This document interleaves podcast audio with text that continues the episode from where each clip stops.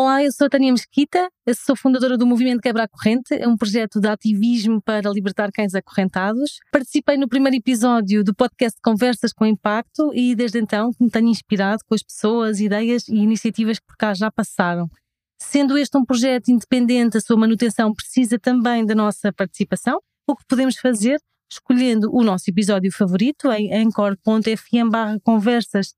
com impacto partilhando também os episódios com um nosso colega, amiga ou familiar que possa tirar partido, ou então subscrevendo mensalmente o podcast por apenas um euro em patreon.com conversas com impacto e ter também acesso a conteúdos exclusivos. Participa!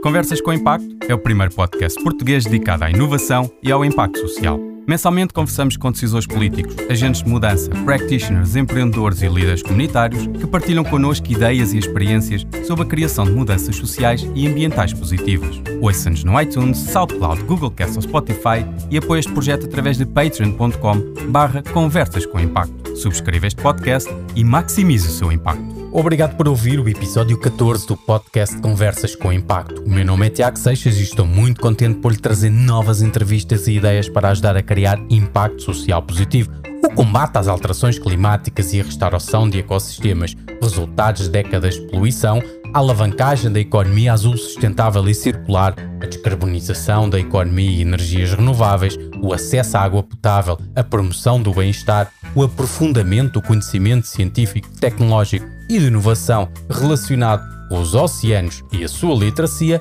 são alguns dos exemplos dos pilares da nova estratégia portuguesa para os mares 2021-2030. Esta estratégia está alinhada com a Estratégia de Crescimento Azul da União Europeia, a década da ciência do mar para o desenvolvimento sustentável das Nações Unidas, o First Global Integrated Marine Assessment, promovido também pela ONU, em sentido lato, os Objetivos do Desenvolvimento Sustentável e, de alguma forma, a pretensão antiga de Portugal de demonstrar o seu potencial geográfico, económico, estratégico e histórico relacionado com os mares e oceanos, agora sob a égide do desenvolvimento sustentável. Portugal, já sabemos, é um país oceânico, com uma linha de costa de cerca de 2.500 km, contando com uma das maiores zonas económicas exclusivas do mundo, que se estende por 1,7 milhões de km quadrados, que significa 48% das águas marinhas sob jurisdição dos Estados-membros da União Europeia em espaços adjacentes ao continente europeu. Acresce a importância da extensão da plataforma continental para além das 200 milhas náuticas,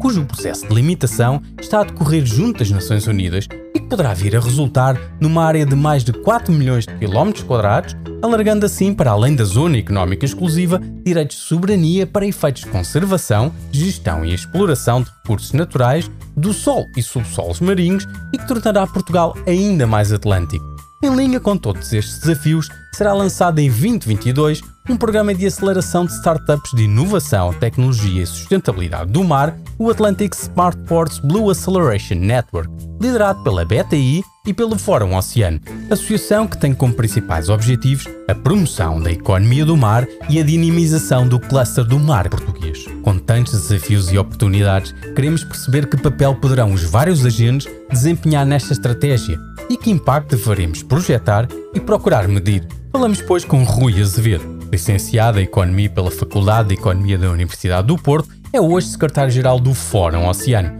Foi consultor para a Conferência das Regiões Periféricas Marítimas da Europa e para a Comissão de Coordenação da Região Norte. Foi perito para a elaboração do First Action Program for the Implementation of Territorial Agenda da União Europeia, diretor da Célula de Perspectiva da Conferência das Regiões Periféricas Marítimas da Europa, foi fundador e diretor da Quaternaire Portugal SA e vice-presidente da Comissão de Coordenação e Desenvolvimento da Região Norte. A Rui Azevedo, muito obrigado por ter aceitado este desafio. Começo por lhe perguntar como é que o seu background explica esta sua dedicação à causa do mar. Hum, eu poderia dizer que vim ter ao mar um bocadinho por acaso, porque eu, enfim, na, na minha, na minha origem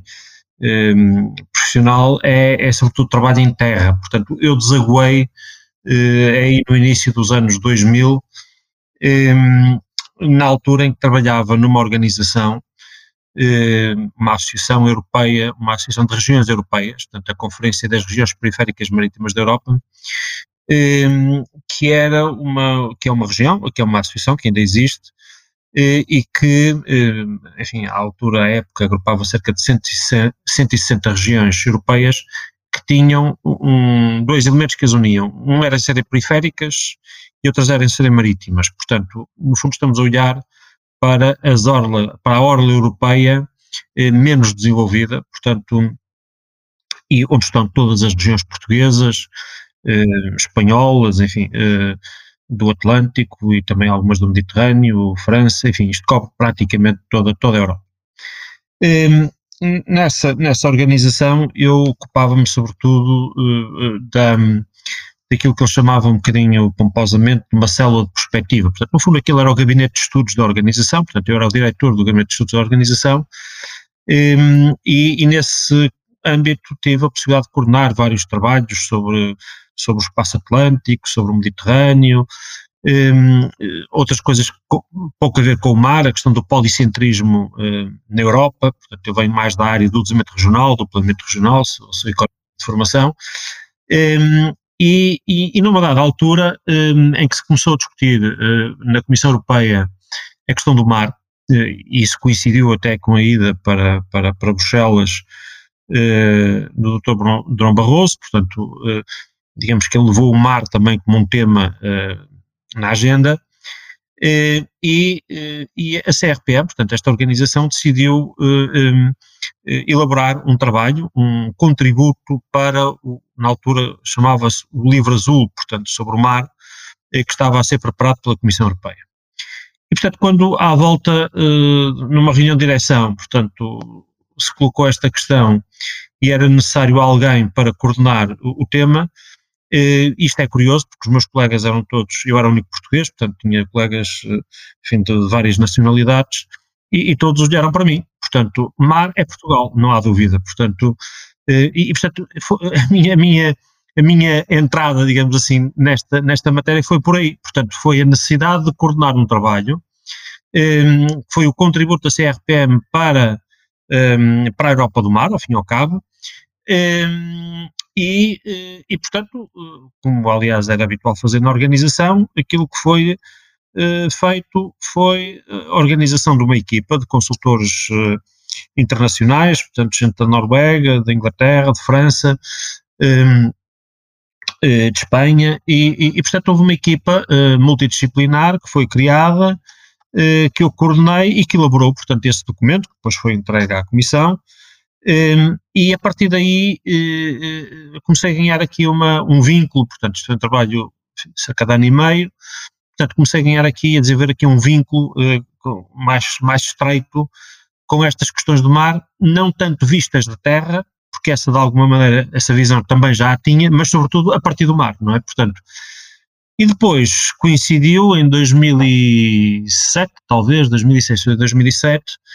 a Comissão de Coordenação da Região Norte um, um, decidiu integrar no seu programa regional, portanto estava-se a preparar o quadro comunitário de apoio, e, e decidiu integrar uh, dentro do seu programa regional uma dimensão mar, uma vertente mar. Uh, e, e desafiou-me para coordenar, portanto, essa, essa agenda, uma coisa chamada Agenda, agenda do Mar, e, e, e, pronto, e portanto eu prossegui depois ao nível regional esse trabalho, que deu origem à criação de uma associação chamada ITSEM, ehm, que através depois de um processo de fusão veio dar origem a outras associações que por sua vez vêm dar origem à Fórum Oceano, e portanto eu acabei por, eh, por entrar no mar a partir da necessidade de coordenação do trabalho, mas acabei por não sair daqui, e, e portanto os desafios foram sucedendo, ehm, eu fui aceitando, enfim, ganhei também aqui algum, algum interesse eh, pessoal e profissional pela área e, e, e, não estou arrependido disso, portanto, mas, mas a minha chegada ao mar é, é com o início do século, portanto, antes era um, um percurso essencialmente de terra. Uhum. Falava aí da fusão, era referia-se à fronteira 21, creio, não era? Oceano 21, portanto. Oceano 21. É, isto eh, é um, é um processo que eu acho que é interessante e até é um processo relativamente. É, é pouco frequente em Portugal porque a Fórmula Oceano eh, resulta de um processo de agregação sucessiva de associações. Tudo isto começou, conforme lhe dizia, eh, no Norte eh, em 2007, 2006, 2007, com esta agenda para o mar e depois com a criação de uma associação envolvendo um conjunto de instituições regionais, nomeadamente no Estado de Porto, um, chamada ITSEM. A região centro de Portugal, por eh, também, eh, digamos, impulso da Comissão de, de Coordenação da Região Centro, um, fez também um processo semelhante, portanto, criou uma outra associação, portanto, criou uma agenda para o centro e criou uma outra associação chamada Associação Fórum Mar Centro. Eh, e estas duas associações submeteram uma candidatura, na altura, eh, portanto, ao Compete, para serem reconhecidas como estratégia de eficiência coletiva. Portanto, foi um concurso público que abriu, uh, isto é o início, digamos assim, das estratégias de eficiência coletiva, e, um, e, e, essas duas candidaturas foram submetidas e o Compete, e muito bem, uh, aquilo que fez foi reunir os dois promotores e dizer assim, meus senhores, uh, não há espaço para duas candidaturas no mar, uma no norte e outra no centro, portanto entendam-se lá. Uh, a gente dá-vos aqui mais um tempo uh, para vocês trabalharem, negociarem, desenvolverem aqui uma, uma candidatura única uh, nesta área e, e submetam. E assim foi, portanto houve aqui um trabalho que foi um trabalho interessante de aproximação, de enfim, de, de, de, interação muito forte entre a Comissão do Norte e a Comissão do Centro, com alguns atores, portanto, também das duas regiões, e isso deu origem, então, a uma candidatura que foi submetida ao Compet e e a uma nova organização, que é a fusão da CITSEM e da Associação Formar Centro, na organização OCN 21. Portanto, essa, essa candidatura, eh, essa, essa candidatura à Estratégia de Defesa Coletiva, já foi submetida pela, pela OCN 21, isto em 2009. Depois, eh, no panorama nacional, o que é que nós tínhamos? Tínhamos uma outra dinâmica que nasceu de forma completamente autónoma, independente, eh, muito em torno da Câmara de Comércio eh, Indústria de Lisboa, eh, portanto liderada pelo professor Hernani Lopes, que era a criação de uma coisa chamada o hipercluster do mar, portanto, e há um relatório, há um documento bastante, portanto, exaustivo sobre, sobre, sobre a economia do mar e sobre este hipercluster, e, e portanto, chegou-se a dada altura, chegou-se à conclusão de que enfim, não éramos a mesma coisa, mas andávamos, eh, esta associação que foi criada, portanto, Fórum Empresarial da Economia do Mar, eh, em torno da, da Câmara de Comércio e Indústria de Lisboa, e, e, e, que agrupava também um conjunto de outros parceiros, e que tinha, e que tinha patrocinado este trabalho do professor Ana Lopes, e, e, a, e OCN 21, ao fim ao cabo, andavam a pisar terrenos que eram mais ou menos comuns, não é? Portanto, uns mais a norte, outros mais a sul, um, até com alguma, algum, alguns aspectos curiosos, porque nós éramos, nós neste caso ao CN21, éramos visto como uma organização regional, portanto regional do Norte e do Centro, embora tivéssemos associados todo o país, também do Algarve, do Alentejo, Lisboa, tudo isso, e, e, a, e, o Fórum Empresarial da Economia do Mar era considerado uma associação nacional, mas só tinha essencialmente associados de Lisboa, não é? Portanto, um, o, que era, o que era curioso e, e, e portanto, eh, enfim, mas eh, chegou-se à conclusão, depois de um processo longo de negociação,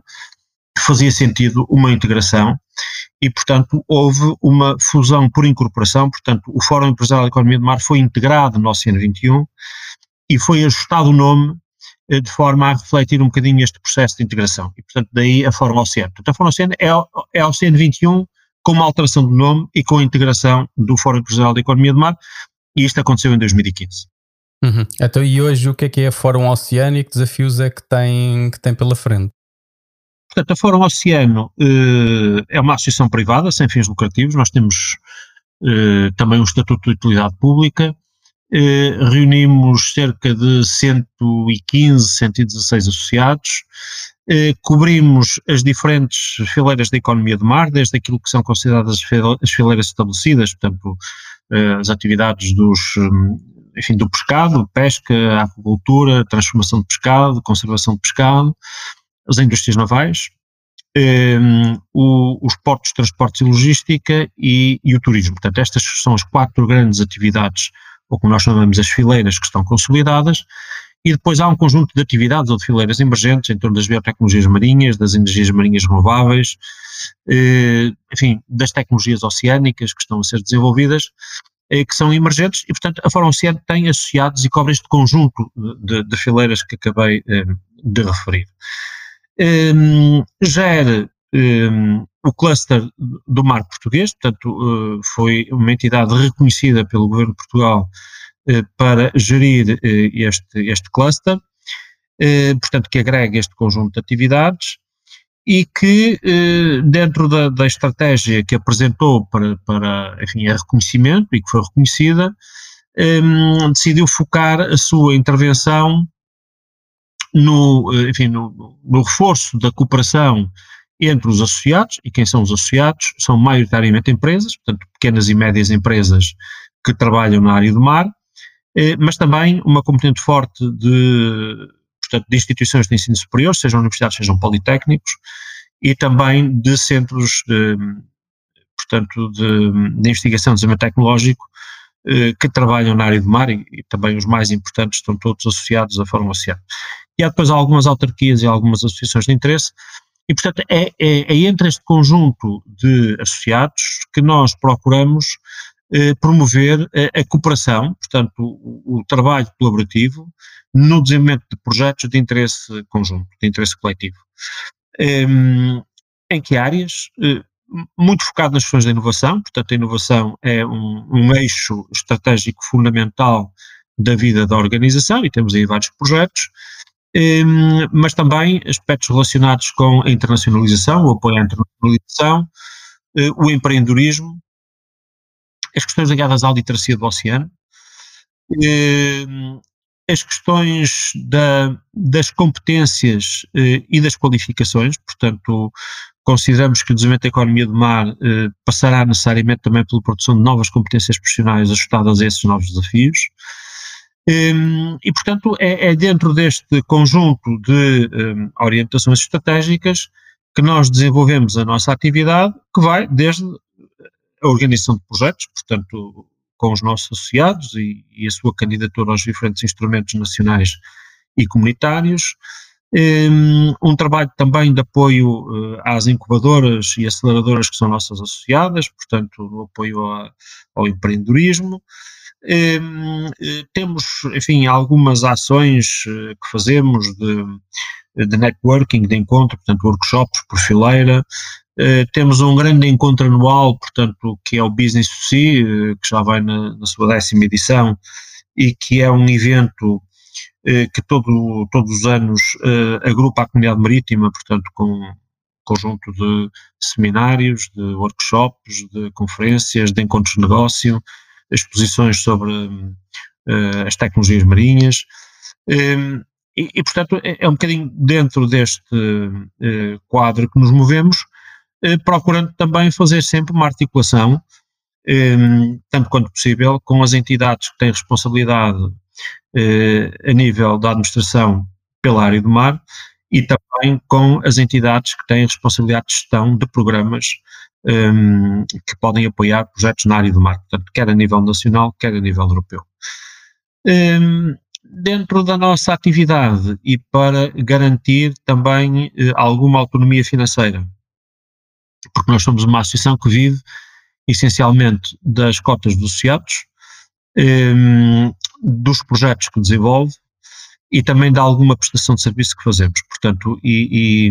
e, e nessa prestação de serviços, uh, portanto, aquilo que procuramos é um, pôr à disposição de quem estiver interessado aquelas são as nossas competências uh, na área do mar, mas que são, digamos assim, que não, que não colidem, que de alguma maneira preenchem algumas lacunas de mercado. Por exemplo, um, um, nós somos um, reconhecidos como o, o National Hub do, de uma iniciativa que é o WestMed, portanto, o Mediterrâneo Ocidental. Um, portanto, isso permite-nos um, apoiar e desenvolver alguns programas, alguns projetos com os nossos associados nessa área, mas isto foi resultado de um concurso público e, portanto, isto é também uma, uma, uma, uma prestação de serviços que fazemos e, portanto, isso gera-nos também alguma, alguma receita. Um,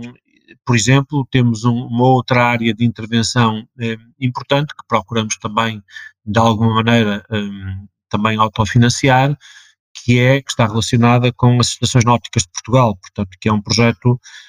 que eh, neste momento tem já 24 estações náuticas que estão reconhecidas, eh, portanto, a nível nacional, enfim, uma estação náutica é uma rede, é uma rede a nível local, que envolve normalmente a autarquia local ou a comunidade intermunicipal e que envolve também um conjunto de operadores marítimo-turísticos, hotéis, restaurantes, portanto, entidades que estão a desenvolver produtos na área do turismo náutico e que, pelo facto de se reunirem, são capazes de enriquecer o seu produto. Portanto, isto foi um conceito que nós lançamos, a partir, evidentemente, que não inventamos nada, fomos ver algumas experiências fora, uh, adaptamos o conceito a Portugal, um, estamos a desenvolver isto e, portanto, o, o, o trabalho que tem a ver com a certificação, o reconhecimento e o apoio às associações náuticas é feito também mediante um FII que é pago por essas estações náuticas. Portanto, é também uma forma de gerar alguma receita, portanto, para dar exemplo de algumas das coisas que fazemos, que geram também receita própria e que são projetos interessantes, são projetos importantes e que não poderiam ser feitos de outra maneira, porque não haveria recursos suficientes para os fazer, não é? Portanto, é um bocadinho dentro desta área que nós eh, nos movemos eh, e, e, temos aqui esta preocupação também de ir fazendo alguns trabalhos, alguns estudos, eh, que permitam um, posicionar o mar e os interesses do mar e os interesses do cluster, um, enfim, no âmbito das, das, das políticas uh, nacionais e europeias. Neste momento nós estamos com alguma intervenção ativa, por exemplo, no, no apoio também, enfim, somos uma parte ouvida e, e portanto, e ativa na elaboração das estratégias de especialização inteligente a nível regional, um, temos também alguns outros projetos eh, de âmbito uh, nacional em torno do financiamento da economia azul, portanto temos um conjunto de protocolos uh, com um, fundos de investimento uh, nacionais no sentido de apoiar novas iniciativas, novos negócios, algumas startups na área do mar. Temos também uma iniciativa que consideramos importante de organizar um, um polo de inovação digital, portanto um Digital Innovation Hub, que é um concurso que está agora, enfim, a fechar, com o objetivo de uh, promover ou favorecer a digitalização do, do cluster do mar. Portanto, uh, enfim, há aqui um conjunto de outras intervenções, de outros projetos que vão uh, mobilizando os atores, agregando os atores, um, tentando extrair daqui benefícios de interesse coletivo, portanto, a todo o cluster. Uhum. Foi revisitar o seu programa, um programa que apresentava do Minuto do Mar, uh, onde falava, por exemplo, num episódio da estratégia 2014-2020 e referia que tinha, entre outros, Uh, objetivos do reforço da capacidade científica e desenvolvimento tecnológico, a criação de valor acrescentado uh, da economia do mar, através de um plano de ação que falava de pesquisa, exploração e preservação fim do período desta estratégia, pergunto-lhe uh, o que é que se conseguiu atingir e o que é que muda agora para esta nova estratégia. Ok, portanto, é, a questão da Estratégia Nacional para o Mar, portanto, hum, é um documento uh, importante, foi um documento de referência e que ajudou a encontrar aqui uh, alguns, algumas linhas de orientação um, para a intervenção de todas as instituições que operam na área do mar. Um, a estratégia estava formulada a um nível suficientemente amplo e geral em que permitia, portanto, que cada um se enquadrasse, eh, digamos que houvesse aqui a possibilidade de enquadramento das nossas diferentes atividades dentro desta estratégia. eu penso e tive a possibilidade de exprimir isso num comentário que fizemos relativamente a esta nova estratégia, portanto, a estratégia 2030, eh, tivemos a oportunidade de expressar a opinião de que um, ela deveria basear-se numa avaliação dos resultados da estratégia de 14-20, ou seja, faz sentido lançar uma nova estratégia, mas faz sentido saber o que é que correu bem, o que é que correu mal na anterior e como é que a partir daí é possível lançar uma nova estratégia. Que eu saiba, essa avaliação não foi feita, não é? Portanto, e ao não ser feita, isso não permite, uh, portanto, uma, uma avaliação, digamos, com algum rigor e, e sistemática do que se conseguiu ou não com, com, com a estratégia anterior. De qualquer forma, eu acho que há aqui algumas coisas que nós podemos dizer e essas estão devidamente eh, suportadas nos números eh, da conta satélite da economia do mar. E, portanto, aquilo que nós poderemos concluir, eh, no geral, é que entre o período, um, portanto, para o qual temos estatísticas, portanto, o período 2010-2013 e o período atual, portanto, 2016-2018, houve uma evolução com algum significado daquilo que se designa a economia do mar, portanto, eh, o conjunto da economia do mar. A economia do mar, eh, no primeiro período, representaria à volta de 3,4% do total do valor acrescentado bruto nacional. Nos números de 2018, eh, esse valor está nos 4%. Houve também uma evolução no mesmo sentido, positiva, em matéria de emprego. há também um saldo comercial positivo neste último período. E um outro aspecto que é um aspecto mais qualitativo, mas que eu acho que é importante, que é o seguinte: um, nesta conta satélite de economia do mar, eh, de, dois, eh, de 2010 2013, eh, não aparecia nenhuma classificação que permitisse registrar aquilo que é o peso económico dos novos usos do mar, portanto, daquilo que são as biotecnologias, as energias renováveis marinhas, eh, portanto não havia, eh, portanto não, não tinha expressão. Eh, neste, nesta última edição da conta satélite de economia do mar, esses números aparecem, ou seja, apesar de ser ainda muito marginal, estes novos usos do mar já são visíveis, já aparecem, já contam para a estatística. E, e portanto, isso demonstra que houve de facto aqui uma evolução durante este período de tempo enfim, que nós não podemos saber se foi a ação direta desta Estratégia Nacional para o Mar ou se foi, eh, foi certamente a ação de todos, não é? Portanto, eh, foi certamente a ação de todos e, e, e portanto, eu acho que há aqui um registro que é positivo eh, neste período de tempo. Ao dizer isto, importa também dizer que um, o, o setor de atividade económica que tem maior peso dentro da economia do mar eh, quer do ponto de vista do VAB, quer do ponto de vista do emprego, é o setor do turismo. E, portanto, nós sabemos bem qual é a situação eh, que vivemos em termos gerais e também do turismo, do turismo marítimo, do turismo náutico, enfim, em Portugal e no mundo, eh, e nós mesmos sentimos isso, não temos, enfim, temos alguns dados,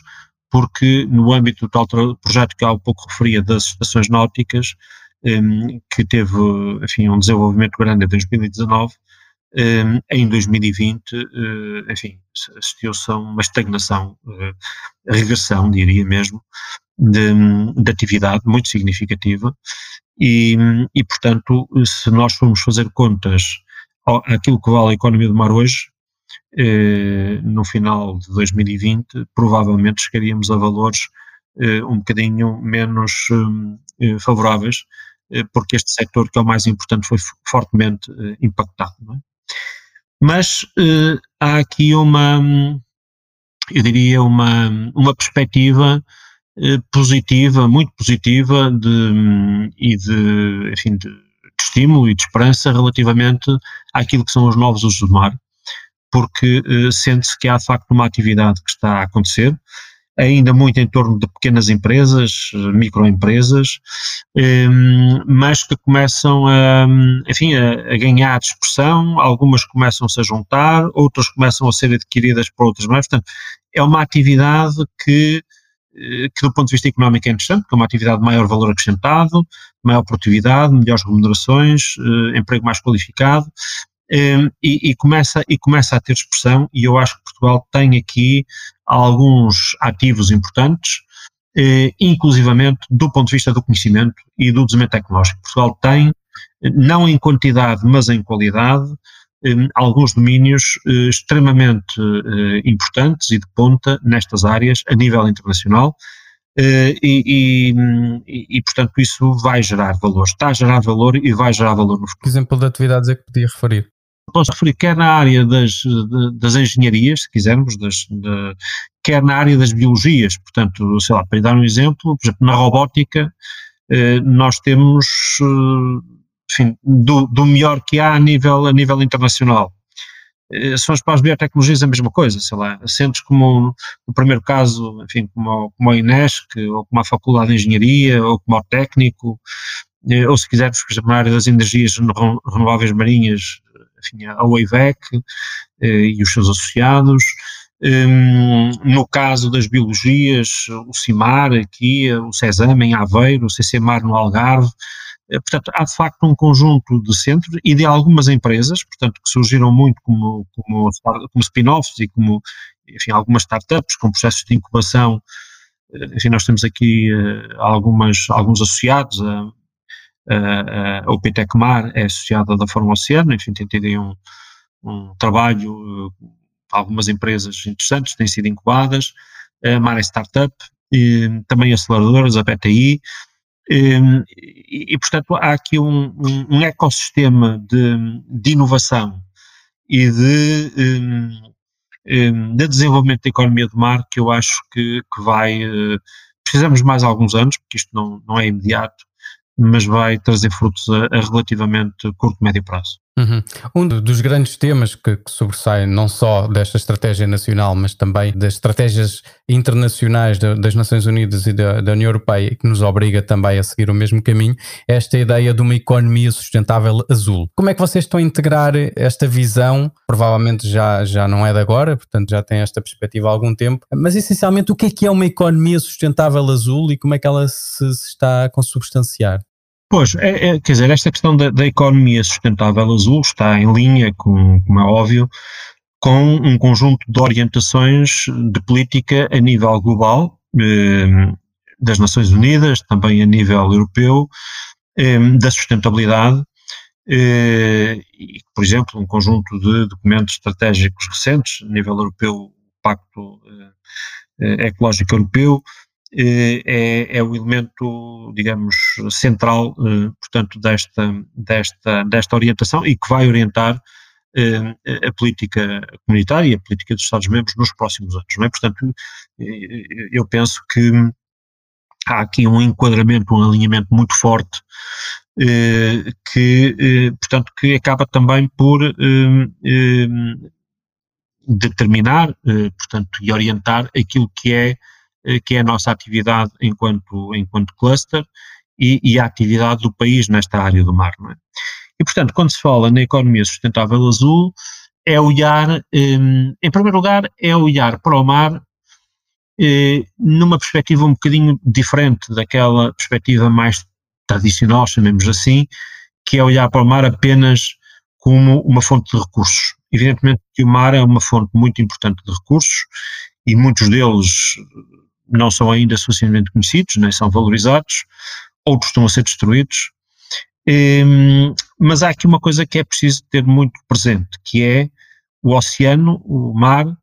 é, é um elemento central da vida do planeta. Portanto, eh, as funções de, de regulação, eh, por exemplo, do ponto de vista de clima, que, que o oceano tem, é absolutamente eh, central estamos a levar um bocadinho isto ao extremo, ou seja, eh, portanto estamos provavelmente a pedir-lhe demais eh, e, e, com riscos e com riscos de alguma ruptura, não é? Portanto, de alguma desregulação eh, com consequências dificilmente previsíveis. E portanto, quando se fala eh, numa economia sustentável azul, eh, isto passa por olhar para o mar numa outra perspectiva, que é é fonte de recursos mas é muito mais do que isso. E, e, e, portanto, isto obriga a olhar para o mar nesta perspectiva de, eh, digamos, de sustentabilidade, sustentabilidade. Portanto, eh, sim senhor, há que conhecer os recursos, há que os avaliar, mapear, eh, há que os valorizar, portanto, que os explorar, mas criando riqueza, mas através de um conjunto de atividades que tenham um impacto ambiental zero. Uh, e esse é o grande desafio. E é um desafio que coloca também muitas oportunidades ao próprio tecido económico. Uh, e estão a acontecer, portanto, estão a acontecer uh, empresas que estão a aparecer e que estão a trabalhar justamente nesta área, desde as questões ligadas com, por exemplo, tudo o que é monitorização ambiental, ou tudo o que é, portanto, tentar corrigir desequilíbrios ao nível dos ecossistemas marinhos que se estão a colocar, eh, as atividades que se venham a desenvolver no mar têm que ter, uh, à partida, e têm, dentro das próprias orientações comunitárias, esta noção de sustentabilidade um, presente. E quando digo tem que ter, tem que ter a nível das políticas públicas, mas tem que ter também a nível das empresas e da própria comunidade em geral, da própria sociedade. E, portanto,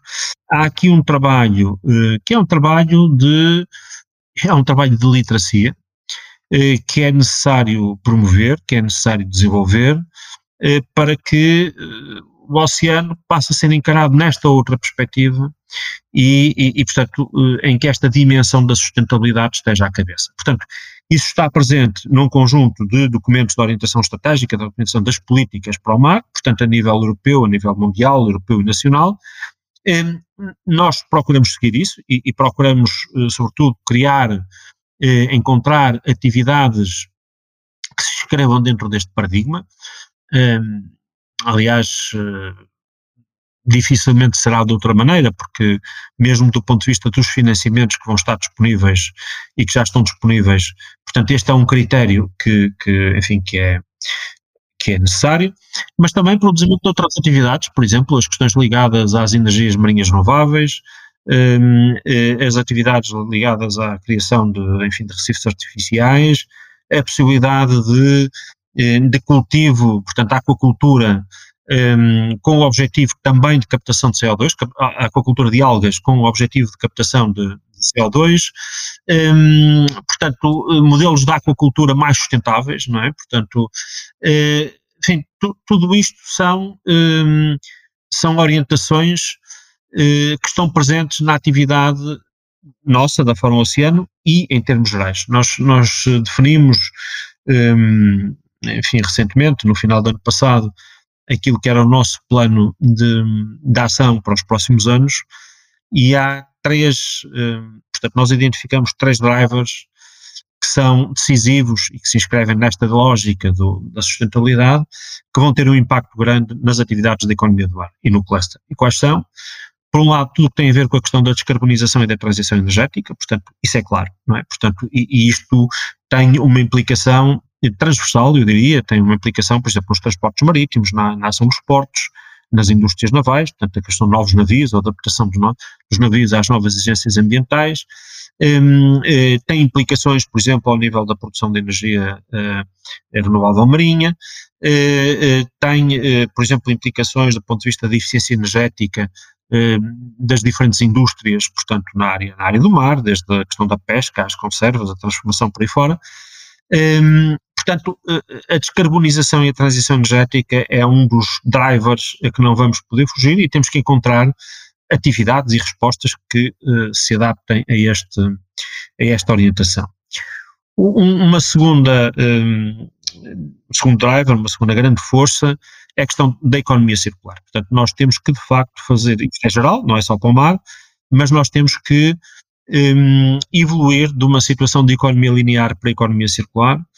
um, o mar é particularmente afetado por isto, porque grande parte da população marinha, cerca de 80%, tem origem em terra, é telúrica. Uh, portanto, se não houver aqui um, resolução do problema a montante, não há no mar que o vamos resolver. Portanto, um,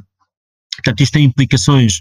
também nos vários setores de economia, da, economia do mar, portanto, por exemplo, se estivermos a falar no setor conserveiro, eh, há que olhar para aquilo que são os, os, resíduos e os desperdícios e como é que eles podem ser incorporados, portanto, como é que podem ser tratados incorporados numa lógica de economia circular, e,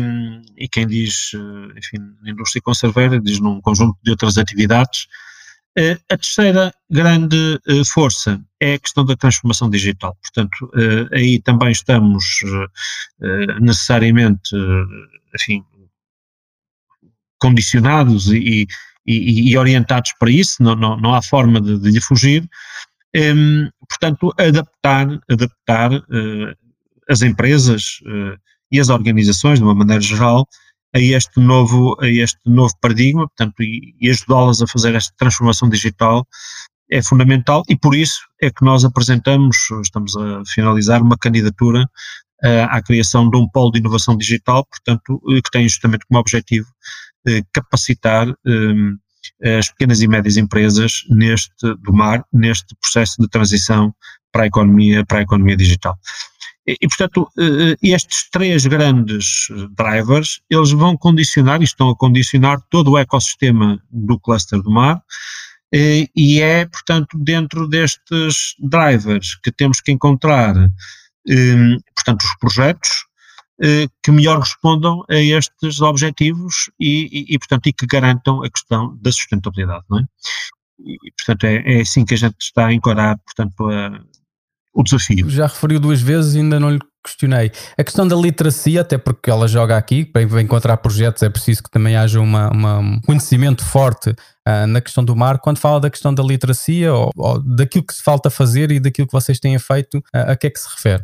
Ora bem, a questão da literacia nós, nós enquadramos-la numa perspectiva hum, ampla, geral, porque o que quero dizer com isto é numa perspectiva de sociedade e não apenas, portanto, tem sido feita, portanto, há um trabalho importante que tem sido feito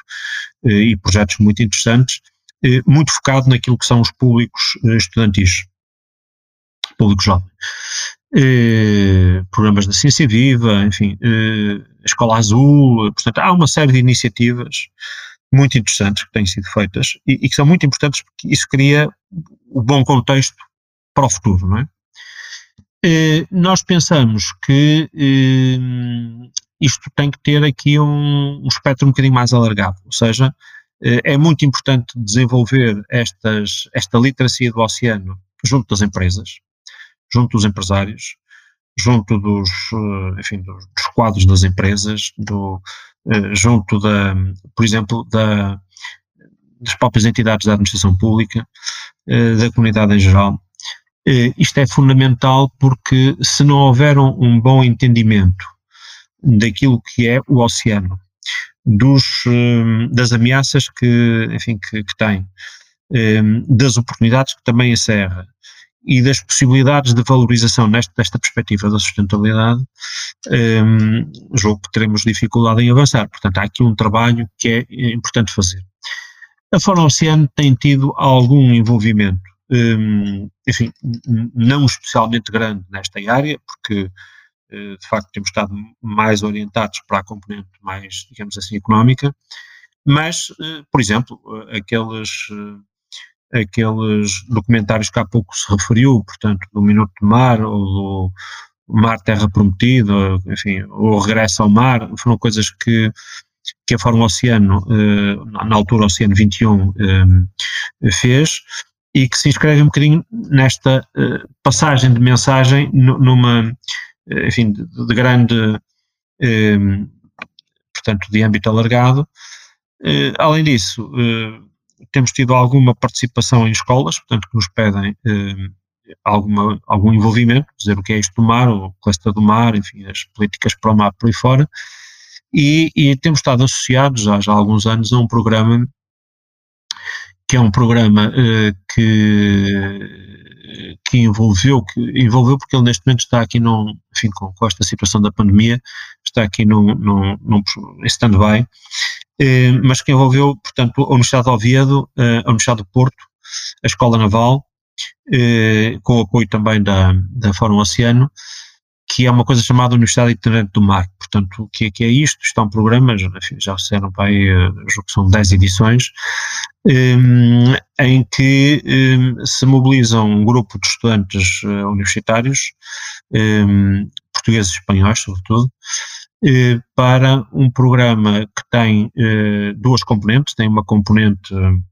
de seminários, portanto, em terra, e depois tem uma componente a bordo do, enfim, era do Crioula, que agora também está no estaleiro,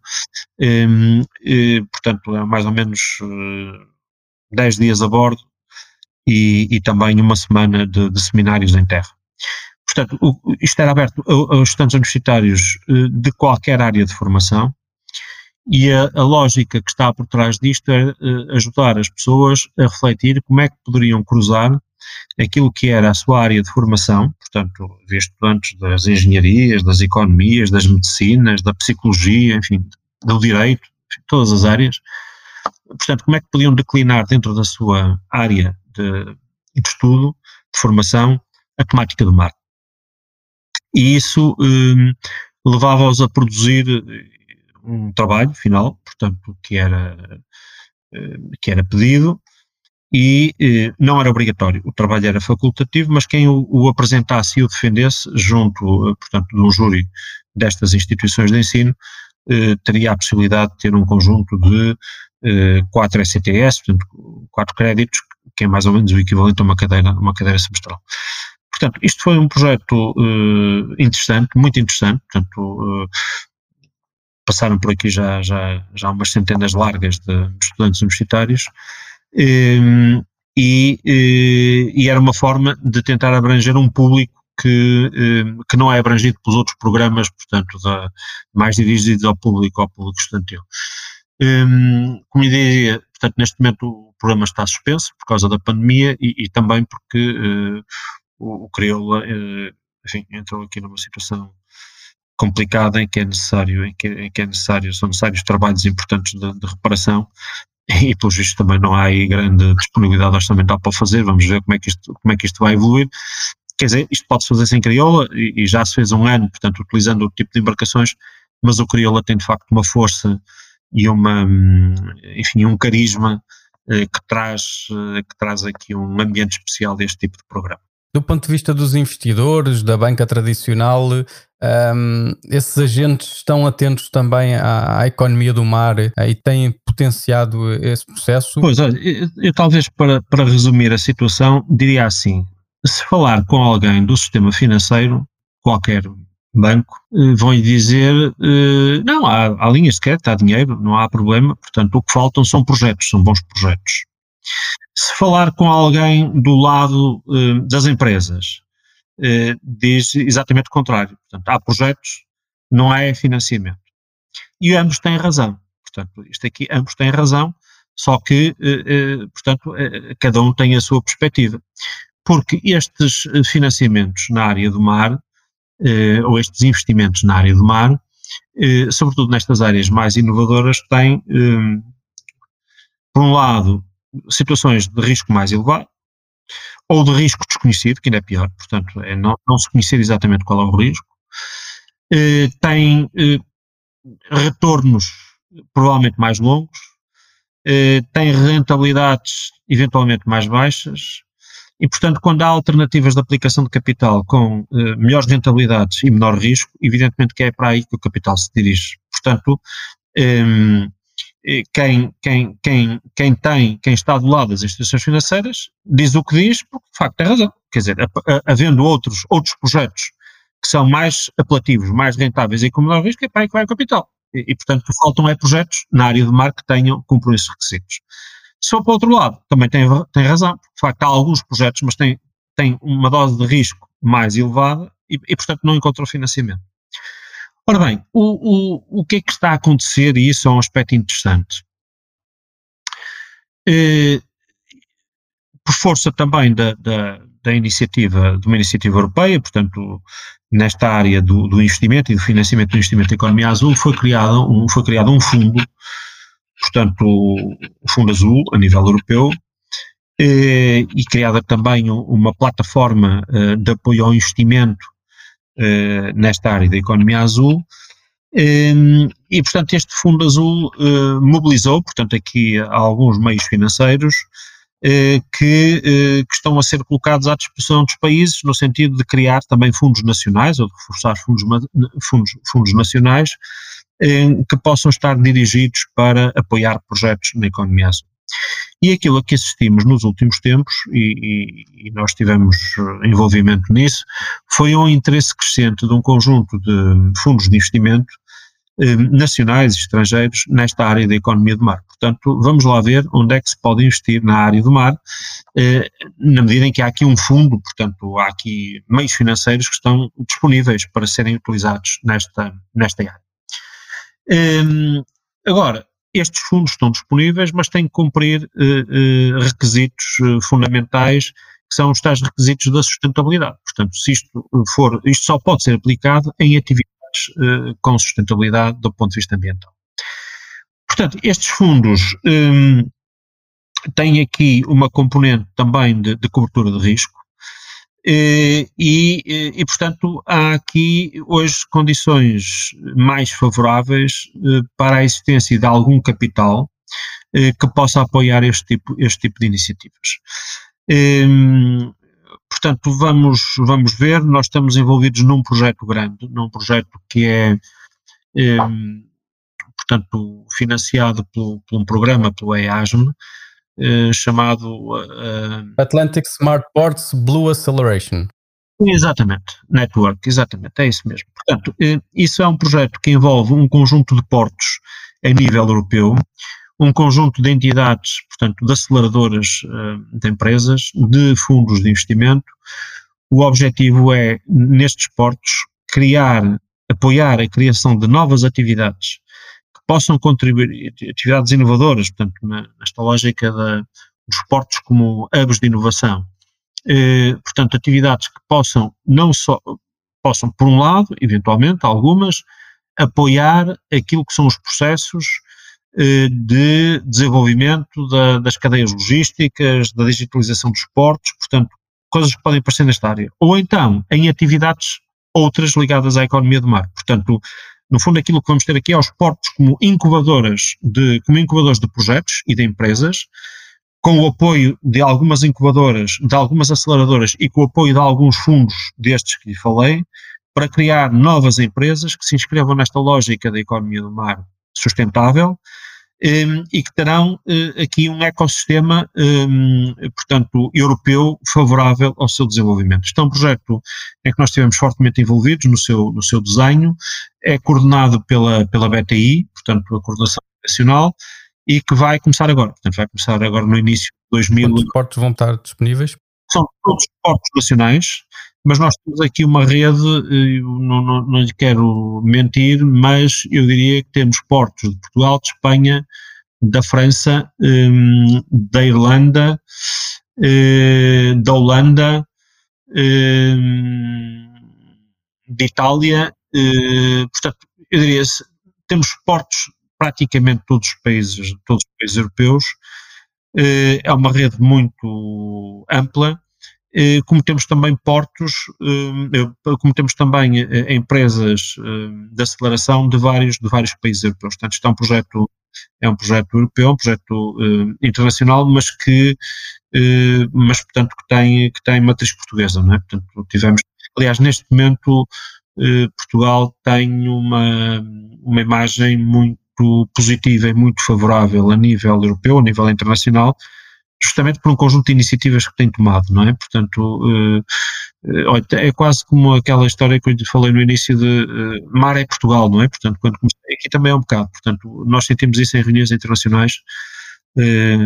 portanto, quando há assim qualquer coisa que mais inovador, viram-se viram para Portugal. Constitui-se então como uma oportunidade também para, para todos os agentes olharem para, para o mar, sobretudo em Portugal, e, e, e verem disso uma oportunidade e começarem a reconfigurar também um bocadinho esta dinâmica. Exatamente, é em Portugal, mas olhar para fora, portanto, porque, um, quer dizer, isto tem que ser nesta perspectiva, isto, isto é global, não é? Portanto, podem-se fazer aqui coisas, mas é sempre olhar para fora, e é, é, procurar parceiros fora, e é procurar mercados fora, e é procurar também tecnologia fora, portanto, é, é nessa é nessa perspectiva que isto tem que ser, que isto tem que ser avançado. O Comitê Científico de Investigação da Antártica juntou em 2014 vários elementos da comunidade científica internacional e desenvolveu 80 questões para as quais deverá ser dada uma resposta nos próximos 10 a 20 anos. Inspirado nesta ideia, peço-lhe que escolha uma área social ou ambiental eh, dentro de, ou fora da sua área profissional, considere relevante e que nos devolva uma pergunta para a qual considere que devia ser dada uma resposta nos próximos 10 anos eu acho que aqui há duas, há, há, há, duas áreas, digamos assim, ou duas questões que, que, me, que me preocupam especialmente, digamos, eh, enquanto, enquanto profissional destas áreas e, e, e até enquanto cidadão, embora, e, e, as duas questões elas estão relacionadas. É? Eh, e quais são essas questões? As questões têm a ver por um lado, com, com, com o combate às alterações climáticas, portanto, e, e, com a questão da adaptação. Eu acho que esta questão do clima, um, enfim, eu penso que não temos ainda a percepção completa do, do, do, do que vem aí, portanto, das, das implicações, portanto, que isto vai ter eh, no mar e em terra. Começam-se a ver algumas coisas. E, portanto, eh, como é que é possível eh, combater por um lado, mas por outro lado também adaptarmos a estas, a estas alterações. E isso está ligado a outra questão, que é fazê-lo de forma a evitar que se agravem, e até tanto quanto possível a corrigir, aquilo que são as desigualdades eh, que se colocam ao nível das nossas sociedades e entre países, porque, um, enfim, aquilo que, que, antecipamos é que,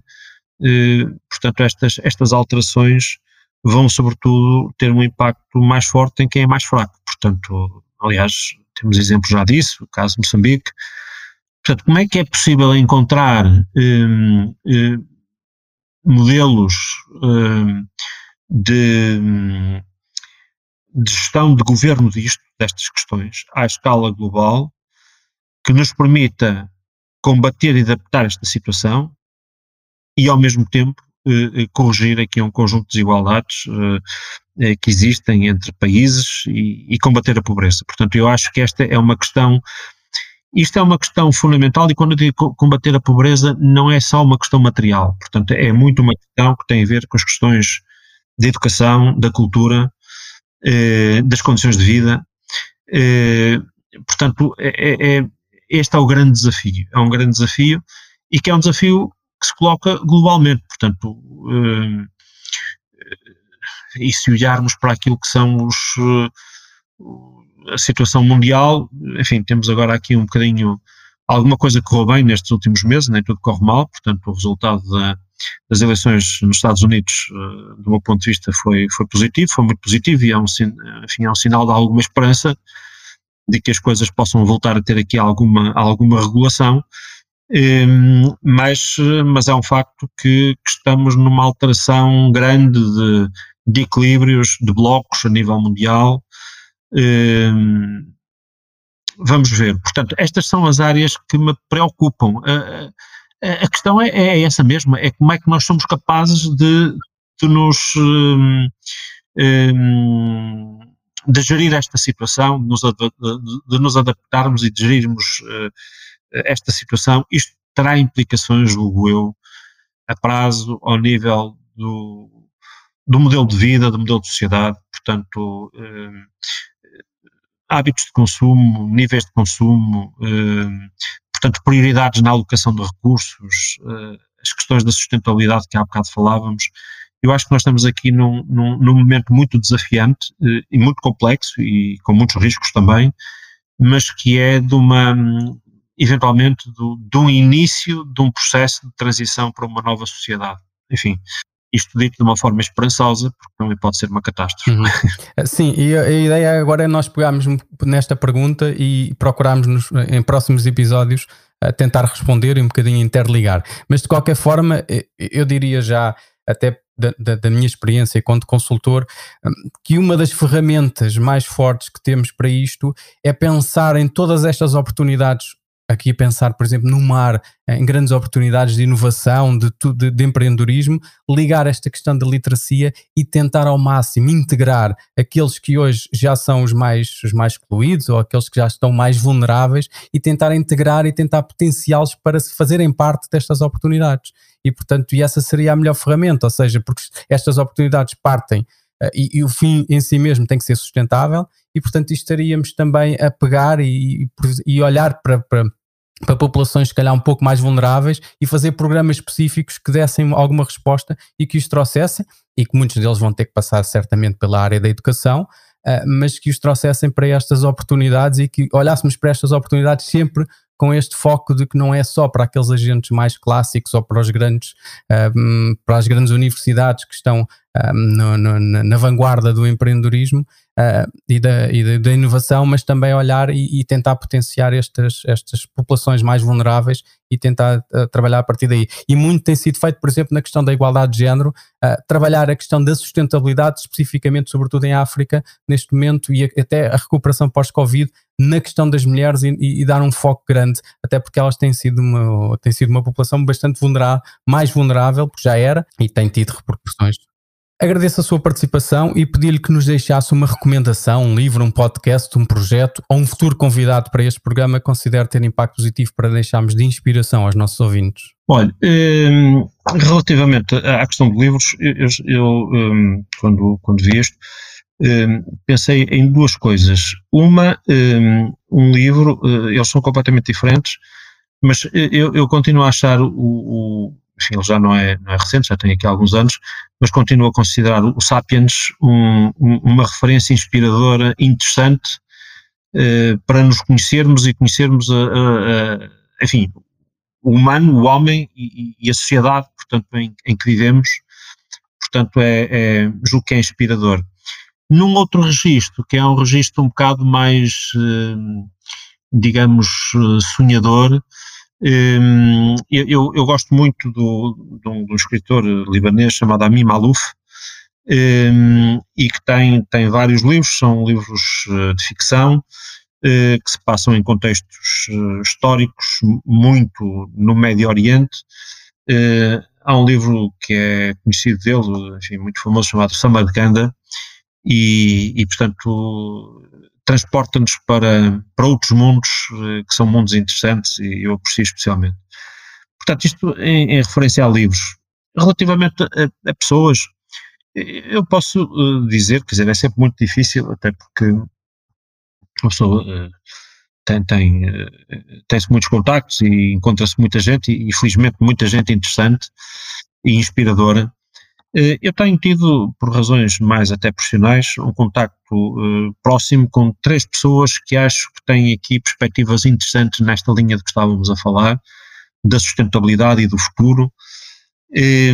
Uma é, é, o professor António Sarmento, portanto, que é, que é o presidente da, da UEVEC e que tem, uh, enfim, tem toda uma vida uh, reconhecida do ponto de vista profissional e uma pessoa também do ponto de vista humano muito, um, muito interessante. Um, uma outra pessoa é um investigador, portanto, Eduardo Silva, um amigo uh, do Inesctec, uh, muito na área das robóticas, mas, portanto, para aqueles temas também um bocado de futuro da mineração e do fundo do oceano e tudo isso, é uma pessoa que, que, que tem, uma, enfim, tem uma visão interessante.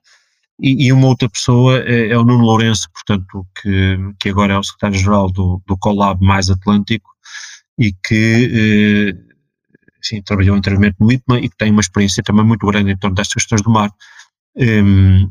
do mar como recurso e daquilo que é possível fazer no mar e, portanto, acho que são, são enfim, são referências que, que podem, ser, que podem ser interessantes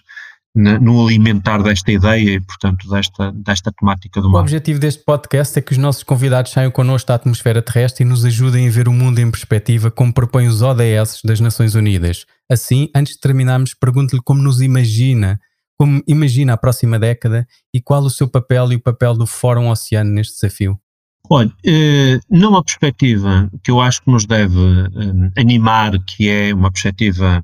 eh, positiva de algum otimismo, eu eh, gostava, e, acho que é possível, que a próxima década seja uma década um, em que se continuam a dar passos, ou se deem alguns passos,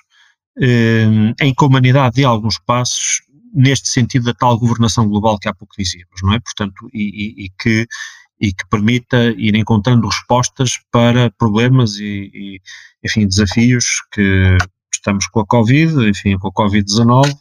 não sei se vamos ter um Covid-20 e um Covid-21 ou outra coisa do género, mas que estas coisas vão provavelmente uh, ter, ter, ter aqui a repetição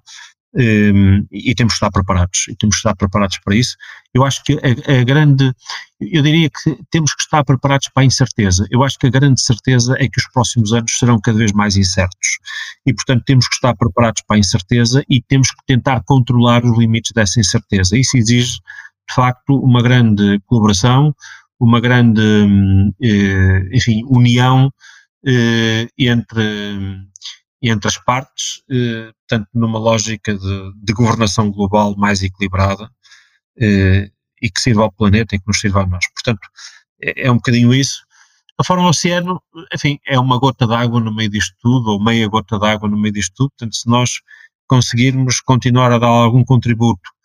para agregar forças, para encontrar espaços de colaboração entre, entre as partes, para ajudar a, a, a lançar projetos eh, enfim, que não somos nós que os lançamos, são os, os empreendedores, mas que, enfim, que nós possamos eh, ajudar a emergirem. se isso acontecer, enfim, ficaremos satisfeitos com isso. E julgo que é essa a nossa principal missão. Muito obrigado. Eu é que agradeço. Obrigadíssimo. Obrigado por ouvir o Conversas com Impacto. Poderá aceder aos links para as iniciativas e recursos referidos neste podcast em conversascomimpacto.pt, onde poderá deixar também os seus comentários. Siga-nos no Facebook, Instagram ou LinkedIn, onde publicamos todos os meses um novo episódio e novas ideias para ajudar a criar o máximo de impacto positivo.